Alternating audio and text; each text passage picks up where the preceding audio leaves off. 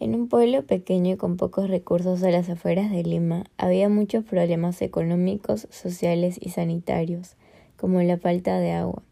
Esto causaba que los pobladores empezaran a enfermarse y contraigan distintas enfermedades relacionadas a la deshidratación y falta de higiene. También había riesgo de una sequía en los próximos meses, pero todo era incierto, ya que no contaban con maquinarias profesionales que pudieran ayudarlos o asegurarles algo. Entre todos los pobladores y su alcalde planeaban cómo hacerse notar y recibir alguna ayuda, llamando así a medios de comunicación o realizando alguna protesta. Sus pobladores se enfermaban cada vez más, los niños no podían estudiar y los adultos no podían trabajar. Un día, decididos a cambiar sus problemas, salieron a protestar y poder recibir ayuda. Salieron en redes sociales, medios de comunicación, pero aún no se manifestan representantes del MINAM, Ministerio del Ambiente.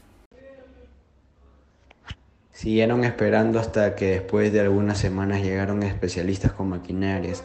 Hallaron una de las causas, sus problemas como degradación del suelo que había causado agotamiento de las aguas subterráneas y por eso podía suscitar una sequía.